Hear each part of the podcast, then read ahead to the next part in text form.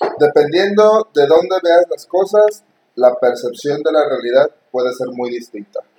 Bienvenidos a su momento reflexivo sobre la cotidianidad de la vida. Nosotros somos Yazbek y Yamil en un capítulo más acerca de un tema cotidiano, sobre todo siguiendo la línea que teníamos Que tenemos. o que tenemos acerca de temas que tienen que ver con la psicoterapia. Eh, vamos a dar inicio después de esta reflexión que acaba de leer Yazbek al tema del día de hoy, no sin antes hacerles saber que estoy inconforme con algunas cosas, pero nos vamos a arreglar. Eso fue una. Tú la propusiste, No, sabrás. Eh, la otra vez no se pudo grabar, lo sentimos, ¿eh? Pero está YouTube ya. Sí, sí, sí. Está el audio con una imagen. Con Pero estábamos bien emocionados, volteando la cámara. haciendo y- cuidando de, no sacarnos los Sí. mocos. Pero bueno, eh, so- es parte de, nos estamos adaptando, ténganos paciencia, pero bueno, el día de hoy vamos a hablar de qué es la terapia eh, gestal. La- ajá, bueno, Y los sus autores. Principales autores. Sí, entonces, si conoces a alguna estudiante que le interese saber de estos temas, hazle saber de nuestra comunidad. Si a ti te interesa saber un poquito más de qué es la terapia gestal o la psicoterapia gestal, pues hoy te invitamos a, a ver este video y escuchar este audio. A ver, pues empieza, como me venías muy emocionado, que te gusta mucho esta, este modelo. me está limitando mucho a hablar, pero voy a tratar de ser, de sintetizar como nos enseñaron en la facultad. Primero que nada le proponía a Yazbek que habláramos de qué es la gestal como tal, brevemente. Sí, ¿sí? Eh, la terapia gestal está enfocada en el presente. Ellos no toman en cuenta ni lo que hemos vivido, ni lo que quieres vivir. Hay un lema, una frase muy importante que ellos mencionan que es el, el vivir el día, en el momento. Entonces, se resume de esa manera. Descartan toda la posibilidad de que el paciente piense a futuro, piense a pasado. Salud.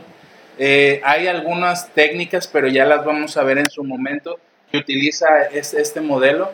La psicología que está es una rama de la psicología que apareció en Alemania y en Austria a principios del siglo XX. Se trata de una corriente del pensamiento que se centra en la percepción y en el componente cognitivo que implica percibir algo.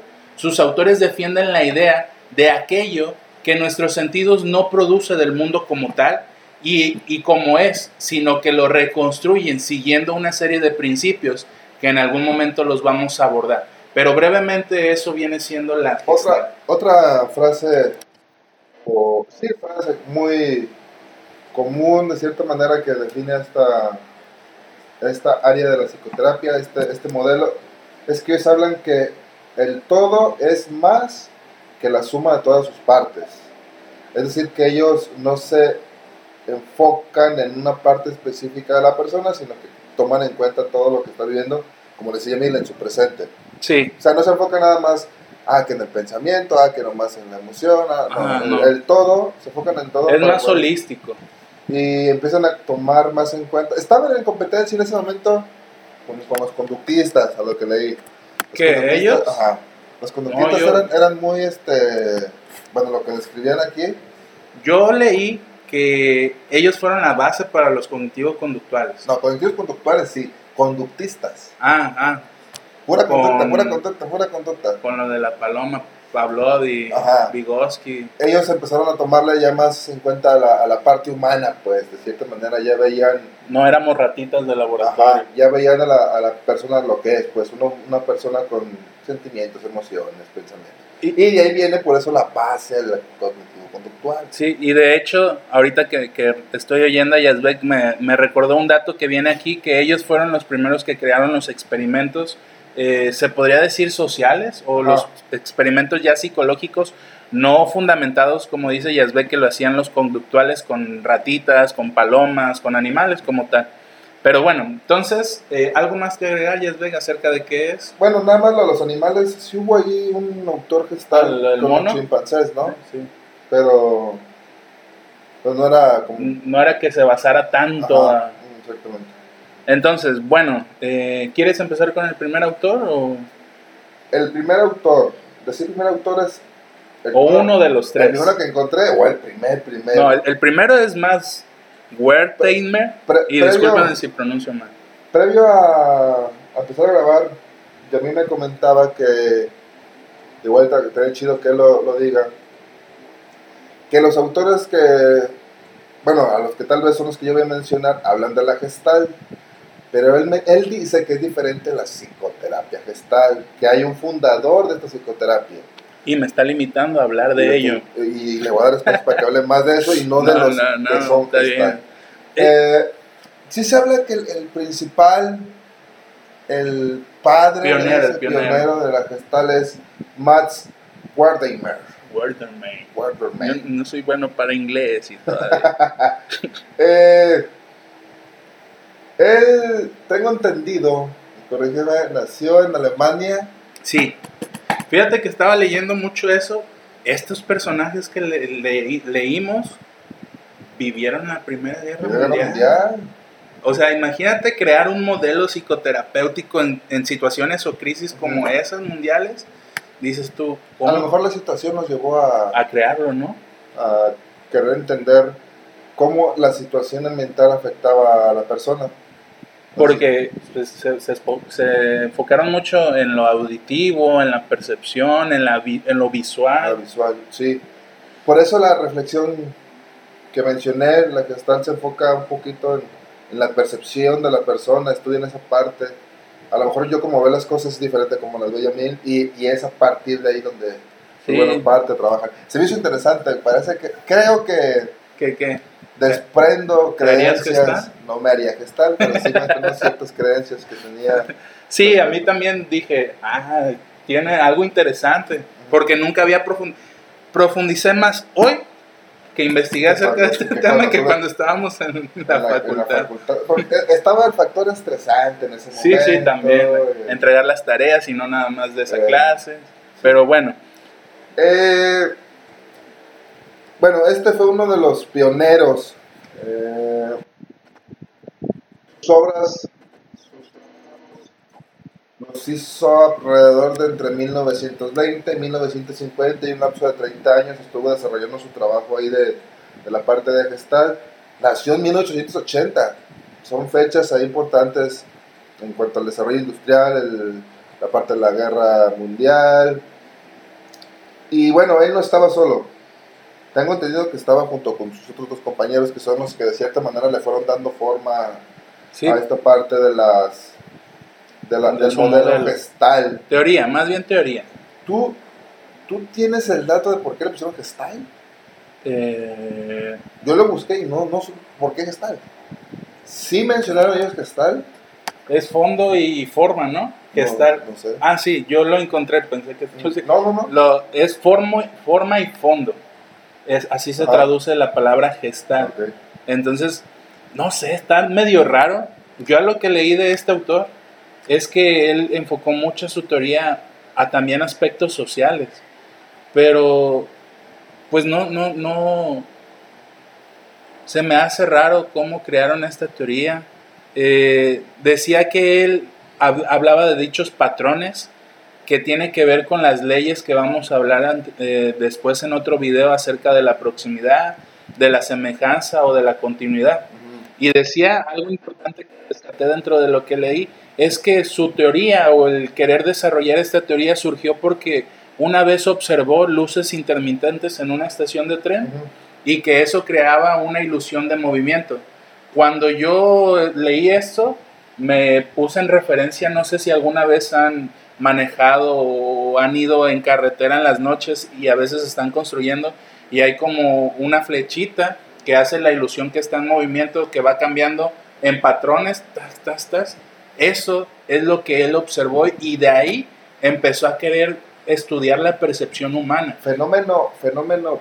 Bueno, Sí. se escribe PHI. Ese como, es lo que le llamó a esta parte de, Sí. de un movimiento estático, percibirlo en movimiento. Ajá. Entonces, de- dentro de lo que les decía al principio, la percepción dice que ellos no es natural, sino es una reconstrucción que nosotros hacemos. Entonces, no sé si alguna vez yo estoy afa- afanado y me gusta muchísimo la película de Matrix, pero la película de Matrix está totalmente pues enfocada en la terapia gestal, nuestra percepción, Y luego, Es subjetiva. bueno, ya a veces entrando más profundo, más, si quieren llamarlo de una manera más eh, fumada, habla de que es un color. Imaginemos que tenemos una, una, playa- Oh, una playera roja. Sí, sí. O sea, tú lo ves rojo y yo lo veo rojo, pero ¿cómo sé Que es que, rojo. que así como yo lo veo rojo, tú lo estás viendo? Con la ¿Cómo lo misma intensidad, el mismo... Porque ¿Cómo Ah. sabemos exactamente? ex- las mujeres se complican más eso la vida. Para nosotros es rojo, a veces, para los hombres, ¿no? Rojo, blanco es blanco y así. Pero la mujer es rojo vino, rojo púrpura, rojo violeta, Sí. rojo... Pero Sí. lo que voy es, ¿cómo sé que mi rojo Es tu rojo. es tu rojo? Sí, sí. ¿Cómo, cómo podemos saber? De hecho, Si a lo mejor como yo, lo que yo veo como rojo, tú lo estás viendo como morado. O sea, Sí. los que son daltónicos, eh, todavía algunos se preguntan, se lo van a complicar ¿de qué, más. col- de qué color ves el rojo? Pues yo lo veo café, pero ¿cómo sé que ese café es mi café también? Sí, y de muchos ejemplos están en las imágenes gestales que ellos crearon. En el flyer que Yazbek subió, se puede ver cómo a veces percibimos conforme a nuestras experiencias en primera imagen y, en- y a primera vista. Pero si ya pones atención, ves las diferentes figuras. La, la- el flyer que yo también subí de las copas, ves unas copas o dos caras encontradas, dependiendo muchas veces cómo esté su- tu situación emocional. Por ahí hay varias, varias personas que después salieron más fumadas y dicen, si ves un del- delfín primero, significa que esto y aquello. Para la teoría gestal no creo que sea tanto así. No, No tiene un origen como tal o, o un fundamento. Pero bueno, está interesante. e- Eso, ese fue el primer autor. Eh, uno de los libros más importantes que él creó o más relevantes es Pensamiento Productivo. Y pues bueno, sus aportaciones. El estudio de la percepción, la psicología experimental. Él, y junto a los otros dos que vamos a leer crearon la psicología experimental. En la educación él decía que es esencial a los niños, enseñar a los niños en primer lugar conceptos globales y luego específicos, porque podrían confundir la, la situación o la información que ellos perciben. Luego en el pensamiento productivo versus pro- eh, reproductivo, eh, hace una distinción de estos pensamientos y en el primero, en el pensamiento productivo, refiere a la capacidad de generar nuevas ideas, mientras que en el pensamiento reproductivo está encargado de repetir datos ya existentes en la mente. Pero dense cuenta cómo nuestra percepción constantemente nos engaña, porque de ahí va a depender mucho nuestras emociones, Mm. cómo reaccionamos ante esas situaciones. Bueno, ese autor del que hablamos, es que iba a mencionar el que sigue, pero para que quede claro. Entonces fue Max Wertheimer. Sí, sí. Y ahí este, otro que estuvo trabajando a la par con él es Kurt Kofka. Kafka. Kofka. Kafka. No sé cómo se pronuncia, también es alemán, este cuate. él, fundó o fue cofundador de la Escuela de la Psicología Gestal. Ya él ya está ahí introduciendo parte de psicología gestal, ya está usando, ya usa el concepto de la psicología dentro de su teoría. Eh, se basó en estudiar la interacción de la persona, a lo mejor por eso hay experimentos sociales, eh, su conducta dentro de un ambiente, cómo este puede cambiar dependiendo del ambiente, cómo su percepción puede cambiar dependiendo de dónde se encuentre. A lo mejor, eh, a lo que entendí que él, él realizó, una escoba aquí en mi casa puede representar o puedo percibirla de cierta forma a como la puedo percibir a lo mejor en un lugar de trabajo. La escoba me va a generar una diferente percepción, Sí, sí.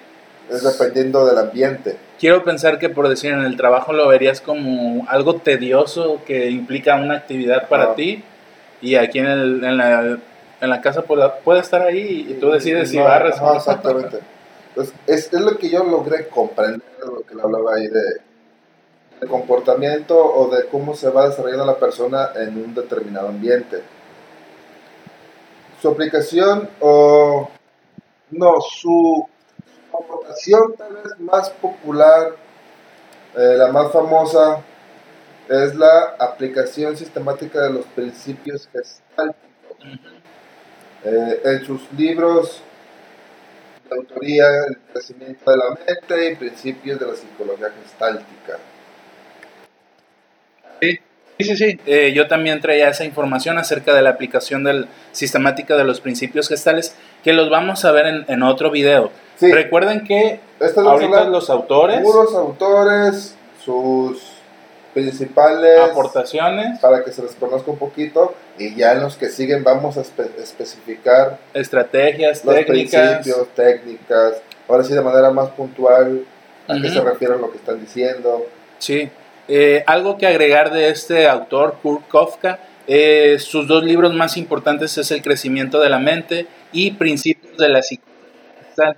Eh, él mencionaba que los niños adquieren conocimientos como un todo y conforme el niño va aprendiendo de ese todo, va, va organizando y estructurando ese conocimiento. Pero tenía un problema con William James, que me imagino que era conductual, que él decía que el conocimiento de un niño es caótico, que no entiende porque son muchas cosas complejas que entender. Sin embargo, eh, quiero pensar que todos aprendemos así, pare- pareciera que ahora ya, ya entiendo un poquito más la gestal, pero sí, cuando alguien ve algo, cuando alguien quiere aprender algo, es en su generalidad, no es específicamente algo. Después vas entendiendo que se debe de dividir por partes, por eso la frase de Yesbe que mencionaba al inicio. Eh, él se enfocó mucho en la memoria, su interés también radicaba en los sentidos y sobre todo en la audición. Estableció la hipótesis de que todo estímulo externo genera una traza en nuestra mente. Al hablar de aprendizaje y memoria, Kafka propone una teoría de las trazas. Supone que cada suceso físico experimentado hace surgir una actividad específica en el cerebro que deja una traza de memoria en el sistema nervioso, aunque el estímulo ya no esté presente. ¿Qué quiere decir esto? Es como, recuerdo que se le llamaba, ay, vimos un experimento en neurociencias, ya ves, que era como con una caracola, ¿Con una caracola? sí, o como una babosa, no me acuerdo, que, que ya había un estímulo fijo. Yo no recuerdo que era en neurociencia yo recuerdo que fueron puras ratas. Bueno, no, no estuvimos, creo que en clases No. compartidas, ¿verdad? Pero yo recuerdo que había algo parecido así. Lo que él, lo que nos está queriendo decir es que, por decir, todos conocemos o podemos tener una noción de una palabra específica. La doctora Sigales recuerdo que me mencionaba que para eso existen los diccionarios, para hablar en un lenguaje entendible y comprensible en todos los sentidos y que cada una de las personas cuando hablara ese término pudiéramos entenderlo. Entonces, una traza pareciera que es algo ya definido en nosotros que conocemos y que al hablarlo o decirlo con alguien más también existe como un, una idea fijada ya como Sí. tal. Eso según este autor. Otro autor que estuvo junto con otros- esos dos compadres fue Wolfgang Kohler. Kohler. Todos, con, todos son animales, alemanes. Alemanes, sí. esta- de, de pronunciación rara.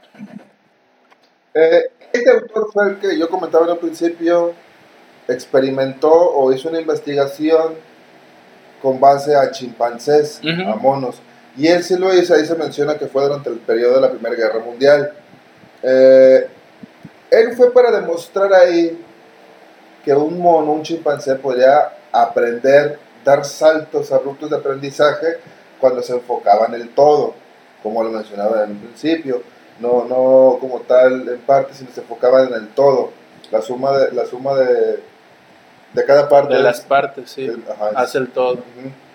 Entonces, ah, mm, él utiliza, utilizó un concepto llamado eh, aprendizaje por insight. Lo describe como repentino, automático, una serie de estímulos. Eh, otra vez tomando en cuenta un todo. Este, esta, estos conceptos fueron los que trató de explicar durante su experimento con chimpancés. Sí. Ahí va. Si quieren investigarlo, obviamente lo van a encontrar. Recuerden, el autor es eh, no, Wolf, Wolf de Lobo, Gang de Ganga, Wolfgang Kohler. Kohler. Kohler.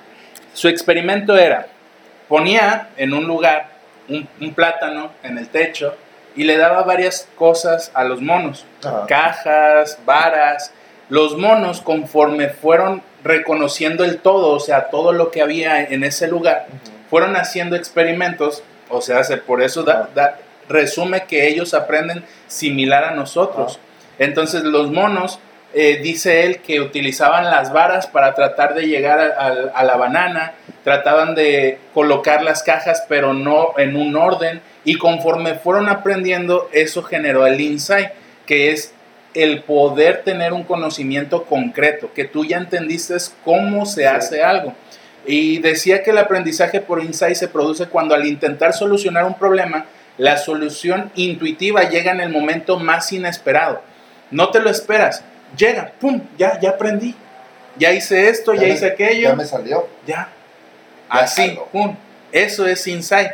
Así ocurrió con el chimpancé del experimento. En un momento determinado se quedó quieto y apiló las cajas e hizo, se hizo con el plátano. Durante estos experimentos se comprobó que los chimpancés eran capaces de realizar conductas nuevas después de reflexionar sobre la mejor manera de conseguir un premio. El aprendizaje por insight que mencionaba Yazbek de Kohler observó en los chimpancés tiene una serie de características fundamentales. Por una parte, tener un insight implica entender claramente la esencia de una situación, o sea, se- tú sabes por qué te encuentras en esa situación o por qué está pasando esa situación. Y por otro lado, esto no se logra mediante un aprendizaje paso a paso, sino debido a procesos inconscientes de reflexión. Por eso dice que los monos se quedaron quietos, probablemente como nosotros le hacemos, reflexionaron y dijeron, a ver, ya intentamos esto, ya intentamos el otro. Ah, voy a intentar esto. Y, solu- y la solución tuvo respuesta a lo que querían. Entonces, así para tener un insight, una persona necesita recopilar gran cantidad de, de datos relacionados con una situación concreta. Más adelante, mediante la reflexión profunda, el sujeto, nosotros, tenemos la capacidad de generar nuevos conocimientos que surgen de la conexión de ideas ya existentes previamente.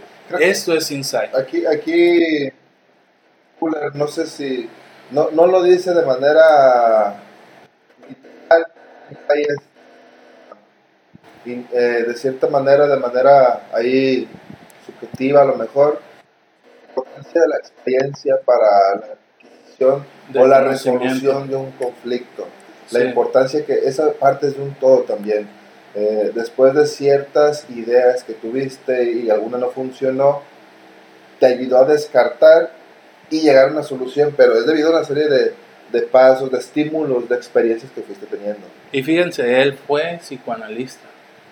Y le tiraba gacho a los conductistas, le tiraba gacho a los conductistas. Recuerden que ya les habíamos dicho que la mayoría de los modelos surgieron del psicoanálisis o algunos autores principales de otros modelos o teorías fueron psicoanalistas. Él fue psicoanalista y de hecho decía que la introspección, que es un término que se utiliza mucho en psicoanálisis, eh, él la, la criticaba porque dice que la introspección es subjetiva.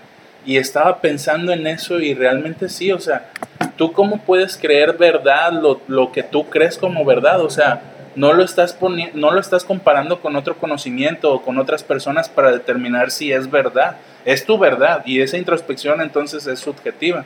Es ahí cuando digo que a veces se pone media fumada la situación, porque eh, podemos caer hasta el punto en el que estamos en una simulación. La, me- la La- la metafísica, la- yo pienso que tiene muchos principios de esto. sabe, pero, o sea, sí, sí entiendo esta parte de que vivimos en un mundo subjetivo, a lo mejor nada, La de lo, Matrix, nada de lo Matrix. que estoy haciendo, viendo es real y No, sí, quien se adentre mucho en esto, yo pienso puede que... quedar hasta avionado. puede quedar en el avión. Sí, a mí me encanta, les digo, la película de Matrix y A mí no me agrada ¿No? película, fíjate, no me gusta. A mí sí, me, sobre todo la primera. La primera fue la, la, la mejor. Ya la, la última no me agradó mucho, pero sí te pone a pensar cómo percibes las cosas. Cuando está el niño con la cuchara que le dice, todo depende de tu percepción. y dobla la cuchara. Y el otro no puede porque está en una realidad donde su percepción y sus sentidos que generan la percepción están muy enfocados en la realidad, en todo lo que está pasando. Está más atento a lo que vive, a, a lo que quiere hacer, a lo que vivió. Recordemos que la teoría de la gestal es el aquí y el, ahora. Tú eres esta persona, tú tienes un problema ahorita. Queremos resolver ese problema que tú detectas ahorita. ¿Y, cómo notas tú la diferencia ahora con el psicoanálisis, güey? Eh, Porque ahí sí es el diálogo, es el, lo más que puedas recordar y traer, profundidad. profundidad. A lo mejor por eso él habla sobre introspección. Sí. Eh, pues, pues, no sé. Yo, yo quiero entender que todo aporta y abona a algo. Eh, ahora que lo leímos, vuelvo a repetir, ya no me burlaré tanto o ya no, no es la misma forma en que veo a la gestal. Pareciera que Yazbek lo ha dicho y yo también comparto su idea. Nos sirve esto que estamos haciendo porque pues estudiamos esto y a veces nos enfocamos a un modelo y lo defendemos a capa y espada, pero todo tiene algo. Todo, tiene algo que aportar. Sí, y pues bueno, eh, el tiempo, no sé, ya se nos va a terminar. Decía ve que yo tenía algo acerca del modelo, ya no vamos a alcanzar. ¿Qué opinan ustedes? Déjenos en los comentarios. Si seguimos en el podcast, o sea, en Spotify, eh, cuando terminemos el tiempo aquí en la grabación y nos siguen escuchando después en el podcast. Compartan sus comentarios, dudas, quejas, comentarios, todo lo que quieran, adelante. Tenemos esa apertura si nos estamos equivocando o quieren que hablemos de otros temas. Estamos abiertos a comentarios de nuestro querido, nuestra querida comunidad. Audiencia, comunidad. Y pues bueno, vamos a terminarlo aquí porque queremos ser más concisos pero ahí está la opción. Si quieren que sigamos en el podcast, por decir, se termina el video y nos vas y nos sigues. Entonces, terminamos el día de hoy. Como ahorita los de Spotify tienen el, el, privilegio. de seguir escuchándonos, porque el audio ya, el video ya... Ya terminó. Entonces, eh, vamos a hacerle así. Es algo que se me ocurrió. Sí. Eh, Yazbek eh, lo proponía hiciéramos así porque pues ahorita nuestra situación es que no tenemos tanto espacio para grabar. Mm, no quiere hacer su chamba. no, es cierto. Estoy aprovechando que no está aquí cerca, pero eh, sí es complicado. Yo he editado videos y es complicado editar un video sobre otro, unirlos, encontrar el momento, todo lo demás. Pero bueno, voy a terminar nada más bien esta, esta sección hablándoles de la terapia gestal. Los autores de los que hablamos eh, son de la teoría. Recuerden que nosotros hablamos al principio de que es un modelo. La teoría es un conjunto de conocimientos con un fin y un propósito. El modelo es aquello que ya se implementa en estrategias y técnicas que se pueden utilizar, que puede verse reflejado su funcionalidad.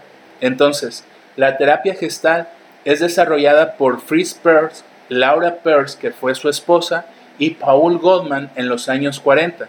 Es un modelo de terapia humanista existencialista.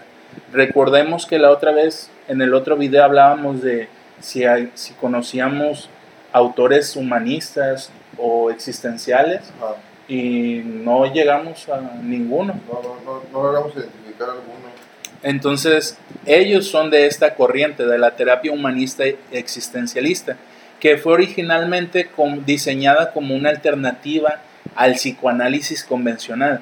Ellos se dieron cuenta de que el psicoanálisis probablemente se estaba limitando en aquel entonces a solamente algo. Se estaban enfocando y estaban limitando sus conocimientos. Entonces, esta terapia gestal surgió como una alternativa a lo que hasta ese entonces solamente había el modelo psicoanalítico. Los terapeutas gestálticos utilizan técnicas eh, cienciales, como ya en algún momento vamos a hablar, hablar de la silla, de la famosa técnica de la silla vacía, que eso es algo experiencial. La otra vez yo que soy más de la corriente psicoanalista, eh, hice lo de tu niño interior con un... Ah, qué poderoso. con un este, paciente de ahí de la, del albergue. Pero créanme que yo en algún momento hice muchas de estas técnicas exper- experienciales. Por decir, no sé si recuerdas cuando vimos comunicación no verbal, que había una maestra, ahorita se me fue su nombre, que nos, nos hipnotizó más bien a algunos. No sé si tú tuviste esa clase con ella, Sí lo tuve, ¿sí? pero a mí me notizaron. Yo en aquel tiempo era muy, este, ¿cómo ¿Escéptico? escéptico, yo no creía, me dijeron pasa, yo no quise pasar, los demás veía como, o sea, lo que nosotros vemos en la tele de que ponen una tabla, Sí. dos, dos, dos eh, sillas y se ponen como tabla, es verdad, yo lo vi con mis ojos, con mis propios ojos.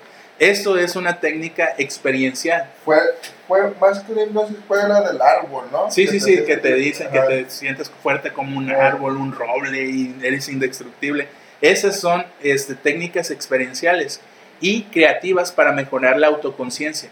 Yo recuerdo que en algún momento hice mucho el de que te acuestas en el piso, eh, empiezas a imaginarte un paisaje, eh, alguna persona que tal vez ya falleció y la traes al momento y hablas con ella. Esas son técnicas experienciales que son de la gestal, de la terapia gestal. Y que le pasas energía al otro. No, no, eso, eso- eso ya es otra cosa. Pero bueno, esto genera una creatividad para mejorar el auto, la autoconciencia, la libertad y la autodirección del paciente.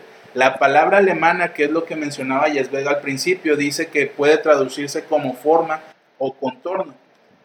Fritz Perls siempre será recordado como el padre de la terapia gestal, un modelo terapéutico que no solamente tiene sus raíces en la psicología gestal, que son de los autores que hablamos al principio, sino que además está influenciada por el psicoanálisis, el análisis de carácter de Reich y la filosofía existencial, la religión oriental, la fenomenología y el psicodrama de Moreno. O sea, hace que está muy completo. Ya, ya entonces, hablamos que la gestal fue una forma de explicar la conducta humana, la psicología, la psicología gestal ya es estas técnicas, herramientas fundamentadas en lo que es la Sí. teoría gestal, aplicadas como técnicas para la terapia, para el tratamiento de...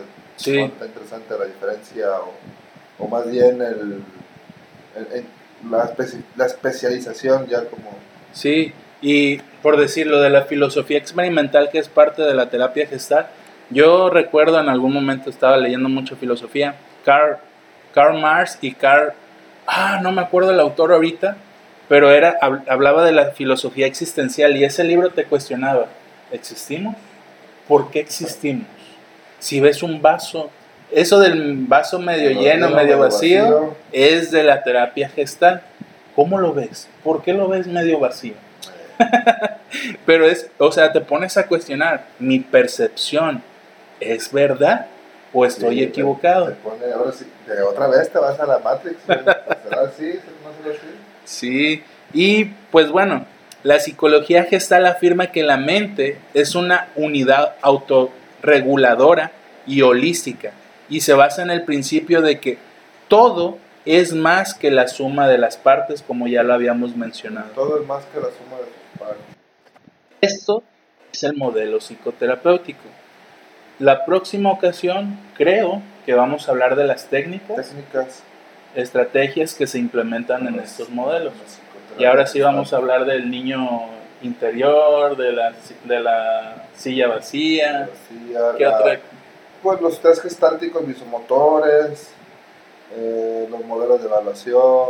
Vamos, bueno, yo si tengo tiempo, me, no me comprometo, pero si tengo tiempo voy a empezar a subir imágenes al Facebook, a la página. ¿A los a gestar? Ajá, para que se den cuenta un poquito de lo que es la gesta. Ujú.